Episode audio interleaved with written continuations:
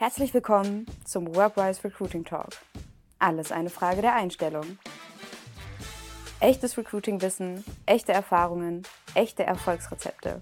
Aus der Personalabteilung direkt in dein Ohr.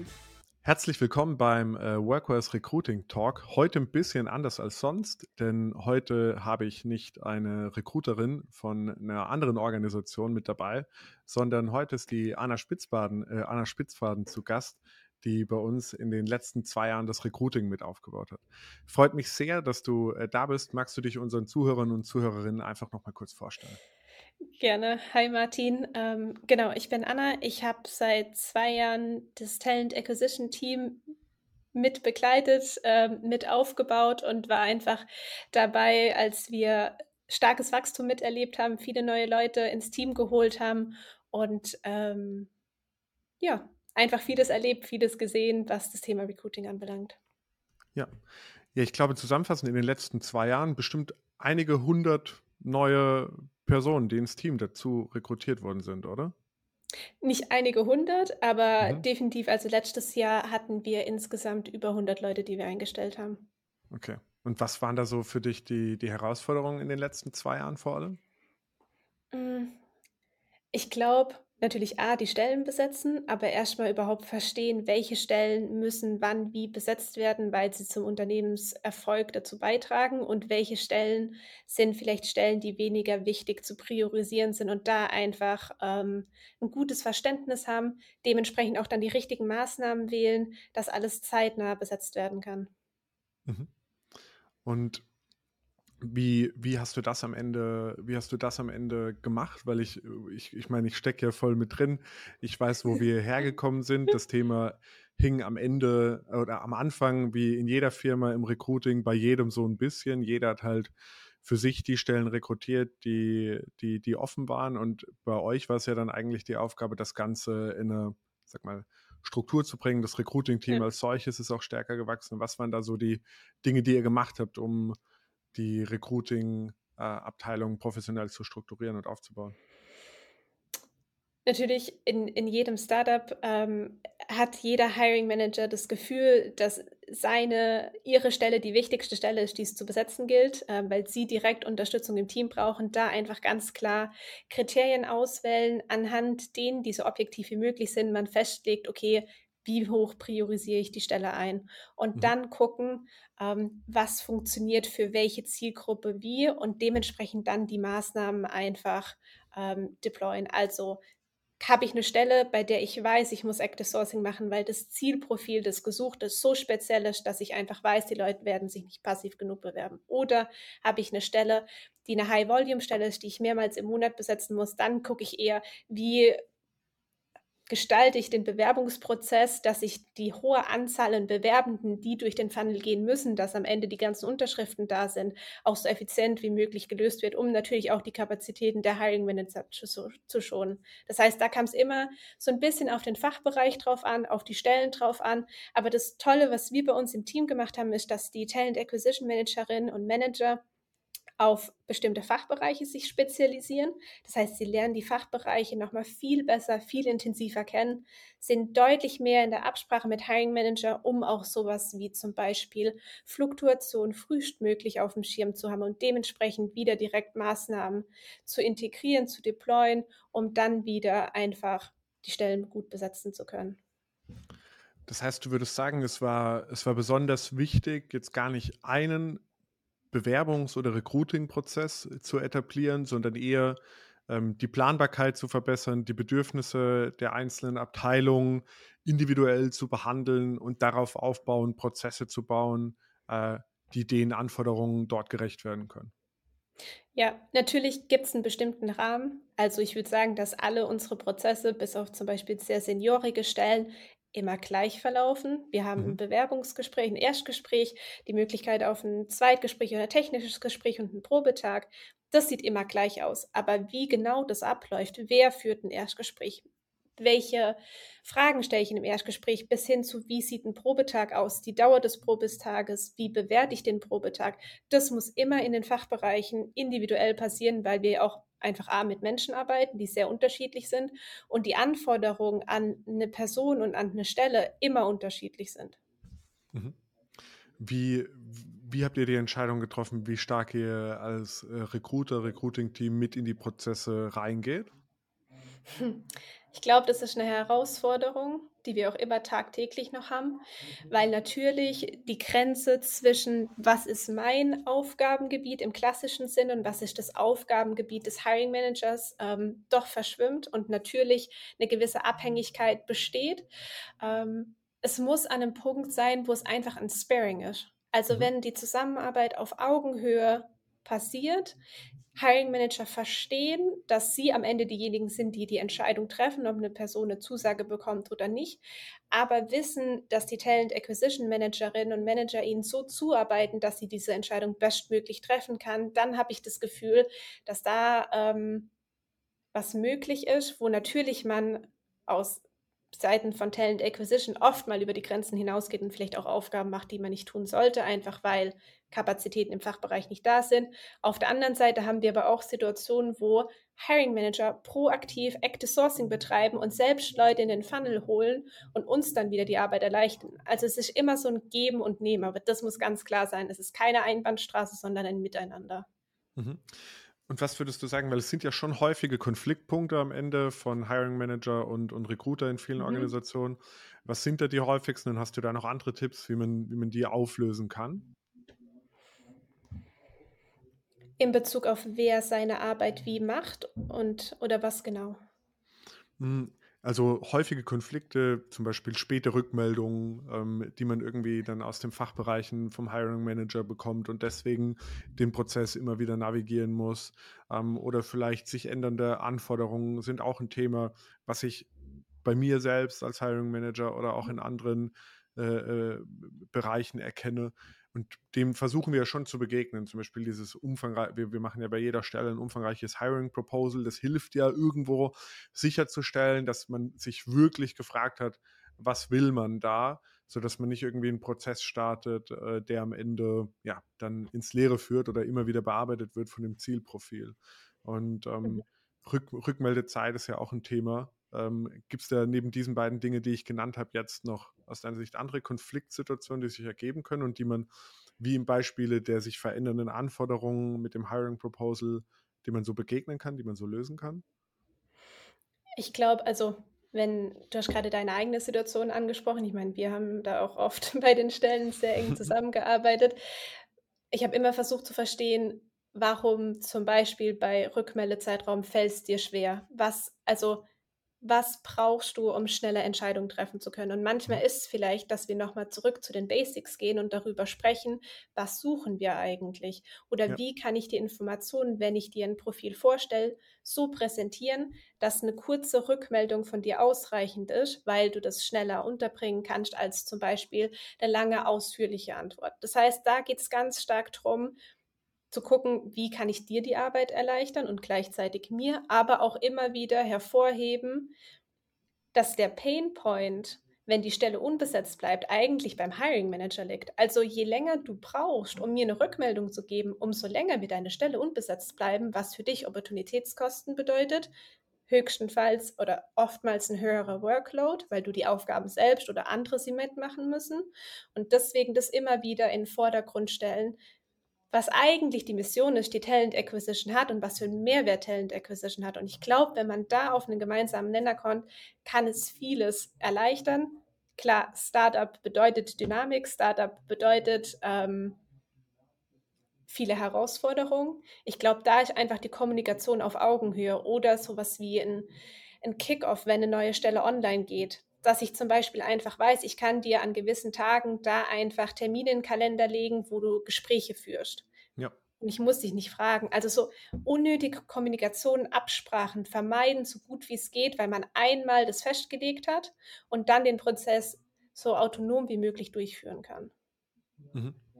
Ja, total. Also gerade das äh, Thema, was du angesprochen hast, haben wir immer mehr in die Richtung ja aufgebaut, dass äh, Slots im Kalender festgehalten werden, wo man sagt, okay, da werden dann äh, Interviews reingebucht, um irgendwo äh, diese Kommunikation zwischen Recruiting und Hiring Manager klein zu halten. Oder ein anderes Thema, was bei uns, glaube ich, schon eine Besonderheit ist von unserer Größe, was du auch angesprochen hast, dieses jedes Team hat eigentlich, also jedes größere Team oder Bereich hat eine dedizierte Recruiterin oder Recruiter. Ja. Das, das hat ja Vor- und Nachteile. Wie, wie blickst du darauf, auf, auf diese Entscheidung und diese Struktur, wenn du das rekapitulierst? Ich stehe weiterhin bei der Entscheidung. Ich finde, es ist eine gute und richtige Entscheidung für die aktuelle Größe, die wir haben und auch für das Team, um dem Team auch eine gewisse Stabilität zu geben und aber auch, was sehr, sehr wichtig ist, das Fachwissen und das Marktwissen aufzubauen für die Zielgruppe. Ich gehe mit jemandem, der sich auf eine vertriebliche Stelle bewirbt, ganz anders um als jemand, mhm. der sich im Engineering-Bereich bewirbt. Diese Feinheiten, dieses Verständnis zu haben, bekomme ich nur, wenn ich mich längere Zeit mit der Thematik auseinandersetze. Gleichzeitig, und das ist auch ein großer Nachteil, ist natürlich der Hiring-Bedarf nicht immer gleich in jedem ja, Fachbereich, dass ich es sehr gut aufteilen kann. Das bedeutet, und das hat auch oft für das Team bedeutet, dass sie kurzfristig springen müssen, da unterstützen müssen, wenn es irgendwo brennt, dann doch wieder switchen. Ähm, da muss man einfach die Lücke klein halten, immer erklären, warum, wieso. Und auch über die Zeit habe ich gemerkt, dass ähm, ich die Leute im Tandem aufgebaut habe. Das heißt, wenn zum Beispiel ähm, jemand im Urlaub ist, gibt es immer eine Person, die automatisch vertritt. Oder wenn jemand krank ist, eine Person, die automatisch vertritt. Was wiederum bedeutet, die haben das Wissen schon da. Da, da, da bedarf es nicht viel, bis sie drin sind in der Thematik. Und das hat auch wieder geholfen. Kurze Werbung in eigener Sache. Vom 14. bis zum 18. August veranstalten wir die erste Workwise Recruiting Masterclass. Da bekommst du jeden Tag eine Mail mit spannenden Inhalten zu den Themen ChatGPT, Active Sourcing, Storytelling im Recruiting und viele mehr. Das Beste dabei? Am Freitag kannst du dich online mit den anderen TeilnehmerInnen austauschen und unserem Special Guest Daniela Ciccato alle deine Fragen zu ChatGPT stellen. Also nochmal, 14. bis 18. August die Workers Recruiting Masterclass. Klingt gut? Den Link zur Anmeldung findest du in den Show Notes. Jetzt haben wir viel über strukturelle und Prozessthemen gesprochen. Eine, eine Sache, die ich auch immer anspreche im Podcast oder gerne frage, ist so, was sind die wichtigen Kanäle? Und ich glaube, wir haben einen Recruiting-Kanal, der zumindest von ja, den Kanälen, die ich jetzt bisher in den letzten Folgen oder sonst auch im Austausch gehört habe, besonders signifikant ist. Ich glaube, äh, das ist äh, bei uns vor allem Weiterempfehlung intern, wenn man sich überlegt, wie viel, ja. wir stellen ja extrem, oder wir haben in den letzten Jahren extrem viele Personen eingestellt, haben uns oft verdoppelt von der Teamgröße und trotzdem war ein signifikant äh, großer mhm. Teil bei Weiterempfehlungen. Ne, ich habe irgendeine Zahl im Kopf von 30 Prozent. Ich weiß nicht, wie ich Nicht ganz, 22. Okay. Okay, aber es ist 22. der drittgrößte, oder ja, der drittgrößte Source of Hire, die wir haben aktuell. Mhm. Da wir, wir haben, wir haben in den letzten Folgen immer mal wieder über äh, Sourcing gesprochen, wir haben auch mal über Jobbörsen gesprochen, aber dieses Thema war jetzt noch gar nicht so sehr dran. Dabei ist es äh, in unserem Beispiel äh, trotz viel Volumen drittgrößter Kanal. Ähm, was, was macht das aus? Was glaubst du, wie kriege ich diese, diese Weiterempfehlungen erfolgreich aufgebaut? Mhm. Natürlich ist es ein Thema, das Talent Acquisition mit beeinflussen kann, aber das ist auch ganz viel, was außerhalb der Arbeit von Talent Acquisition liegt, und zwar in der Kultur des Unternehmens. Wenn ich eine Kultur habe, in der die Leute gerne zur Arbeit kommen, in der die Leute hinter dem Produkt stehen, in dem sie begeistert sind von dem, was sie tagtäglich tun, erzählen sie automatisch im Bekannten- und Freundeskreis vom Unternehmen. Ähm, und diese Basis muss ich erstmal geschaffen haben, dass Leute sich überhaupt wohlfühlen damit, das Unternehmen und auch Stellen empfehlen zu wollen. Und dann ist wichtig, die Leute immer wieder abzuholen, was für Stellen haben wir denn offen. Mhm. Natürlich in ihren Bereichen, da müssen die Leute sensibilisiert sein, aber auch übergreifend. Also zum Beispiel, wir haben einmal im Monat ein Monatsmeeting, erster Freitag im Montag, äh, erster Freitag im Monat. Das heißt, da wird immer gesagt, das sind die wichtigsten Stellen, die wir aktuell zu besetzen haben. Kennt ihr jemanden? Und so einfach immer wieder die Kommunikation mit dem Team halten, sie daran teilhaben und wenn sie jemanden vorschlagen, unabhängig davon, ob die Person am Ende eingestellt wird oder nicht, Wertschätzung zeigen. Immer wieder kommunizieren, sich bedanken, auch wenn es vielleicht nicht klappt, erzählen, warum, mehr Background-Informationen geben, dass wenn sie vielleicht jemand anderes im Kopf haben, sie selbst auch abschätzen können, könnte das wirklich passen oder nicht.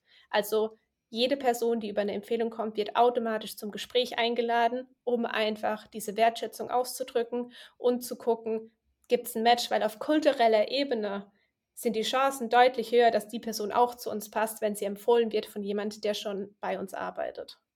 Ja, Ja, total. Ich glaube, äh, am Ende ist es wirklich diese Visibilität über die Stellen, die man im All Hands schafft.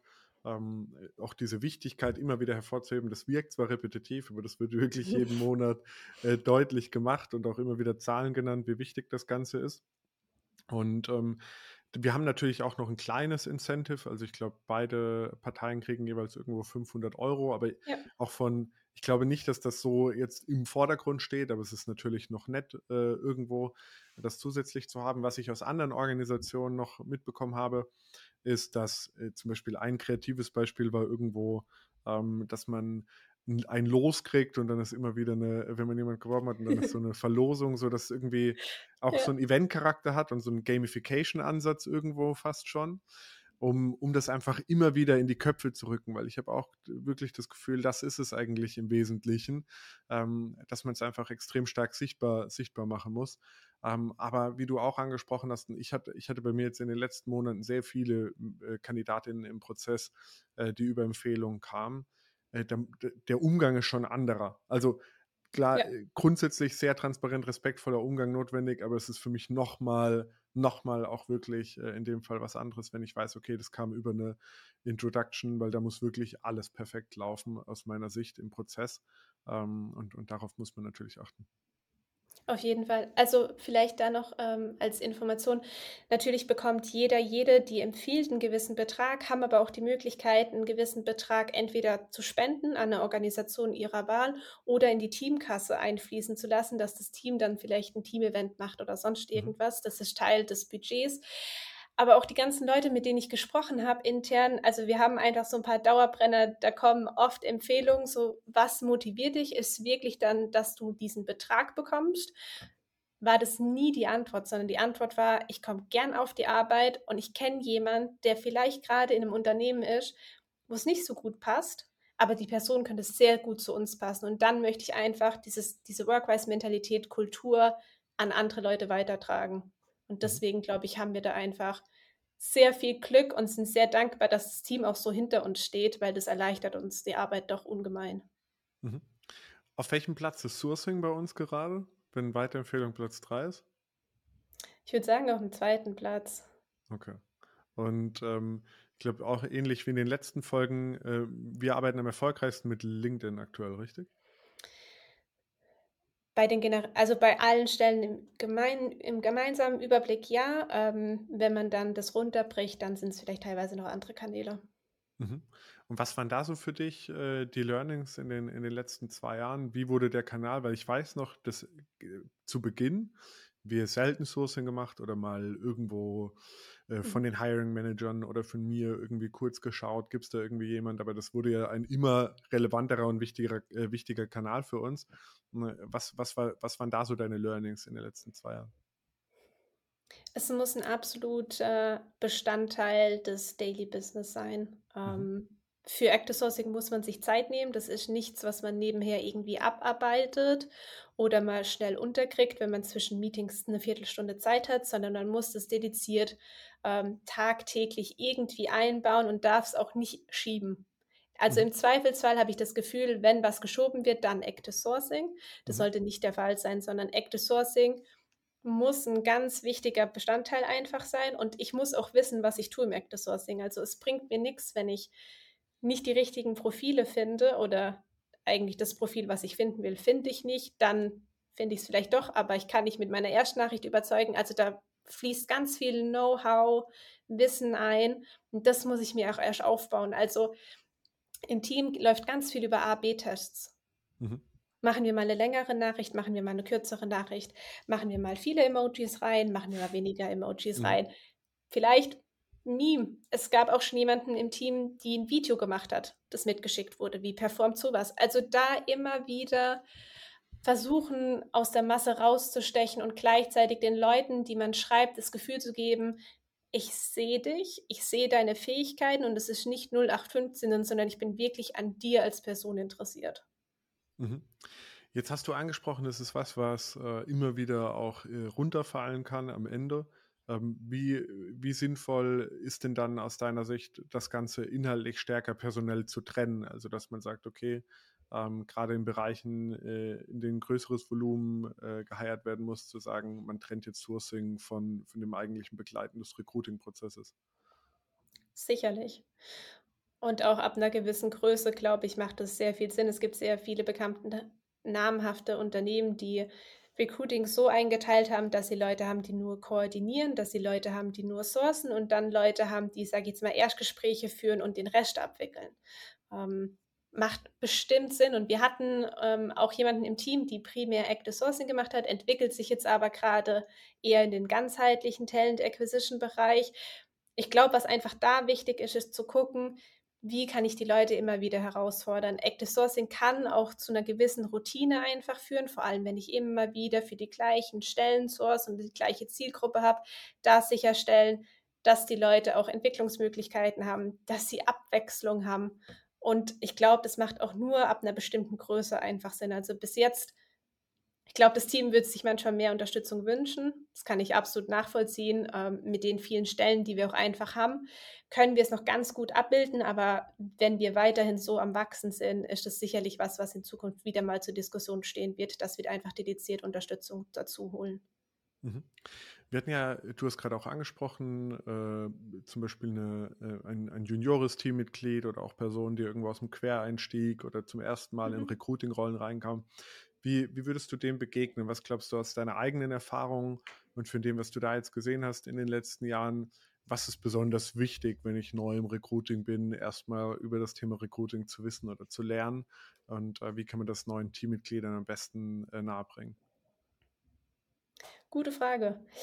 Ich glaube, was wichtig im Recruiting ist, dass auch viele so nicht auf dem Schirm haben. Ich bin die erste Person nach außen hin, die jemand sieht, wenn er oder sie sich bei einem Unternehmen bewirbt. Das heißt, die Art und Weise, wie ich auftrete, wie ich kommuniziere, wie ich das Unternehmen darstelle, wie ich Benefits ähm, kommuniziere, ist super wichtig. Das heißt, ich brauche die Leidenschaft. Ich muss mhm so überzeugt sein davon, dass die Person am anderen Ende der Kamera oder am Telefon denkt, das hört sich nach so einem coolen Unternehmen ja. an, da will ich unbedingt arbeiten. Und ich würde nicht sagen, dass das wie im Vertrieb zu vergleichen ist, aber in so einem gewissen Drive brauche ich auf alle Fälle. Und das ist so eine Fähigkeit, die muss, finde ich, einfach gegeben sein. Die Leidenschaft fürs Recruiting mit anderen Menschen, mit unterschiedlichen Menschen arbeiten zu wollen und auch einfach sich immer bewusst zu machen, was für eine Mission habe ich in Talent Acquisition. Das ist, ein Unternehmen ganzheitlich voranzubringen, indem ich die richtigen Leute in die richtigen Positionen hole. Und ich glaube, dieses Mindset muss gegeben sein. Vieles andere kann ich erlernen, wie, wie führe ich ein Erstgespräch, auf was achte ich bei einer Active Sourcing Nachricht. Ich glaube, das kann man haben, aber diese wirklich, man redet sehr viel. Man hat teilweise fünf, sechs Bewerbungsgespräche am Tag in, in Hochzeiten da ist man am Ende vom Tag vielleicht auch mal müde. Das ist in Ordnung. Aber man muss trotzdem diese Leidenschaft jeden Tag aufs Neue zu sagen, hey, ich habe heute die Chance, richtig coole Menschen kennenzulernen, die eventuell an einem Tag an mir vorbeilaufen, weil sie jetzt auf einmal meine Kolleginnen sind. Mhm. Wie cool ist denn die Möglichkeit? Was für Hebel habe ich denn eigentlich? Ja, total. Ich meine, wir sagen das ja auch immer, auch das im All Hands aus, unsere, aus, aus, aus unserer Vision kommend oder warum wir als Organisation existieren. Äh, Recruiting ist am Ende aus meiner Sicht weiterhin, ohne jetzt die anderen kleinreden zu wollen, in der Organisation die Unit, die langfristig halt extrem stark über den Erfolg entscheidet, weil sie halt entscheidet, wer wiederum die Produkte, äh, die entstehen in einem Unternehmen, entwickelt, verkauft etc. Und ich glaube auch, das, was du angesprochen hast, als Eigenschaft, sich dessen bewusst zu sein, dass es eine sehr vertriebliche Natur hat, das ist ganz wichtig zu sagen. Ich bin auch voll davon überzeugt, dass dass in Recruiting-Teams, dass es sehr wichtig ist, Charaktere zu haben, die entweder eine vertriebliche Natur haben oder eine vertriebliche Natur zum Beispiel kommend aus der Personalvermittlung mitbringen.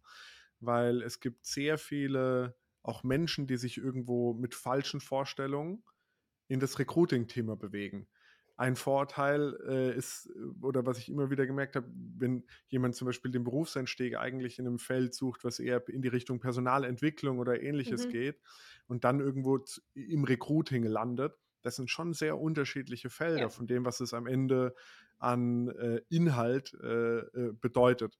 Und natürlich, um nochmal auf das Vertriebliche zurückzukommen, geht es jetzt nicht darum, irgendeinem Kandidaten, einer Kandidatin das Gelbe vom Ei äh, zu, zu verkaufen, mhm. sondern es geht natürlich auch um richtiges Erwartungsmanagement, wie es aber auch ein guter Vertriebler machen würde. Aber ja. trotzdem verbinde ich mich, äh, äh befinde ich mich in einer Situation, äh, wo es darum geht, die, das Gegenüber gut einschätzen zu können, äh, die Wünsche, Zielsetzungen und, und die Organisation richtig zu präsentieren. Und ich glaube, das ist ein Skill, der sehr wichtig ist, aber, und, aber gar nicht so häufig, ähm, weil es gar nicht so äh, bewusst ist, wie wichtig das eigentlich ist im Recruiting.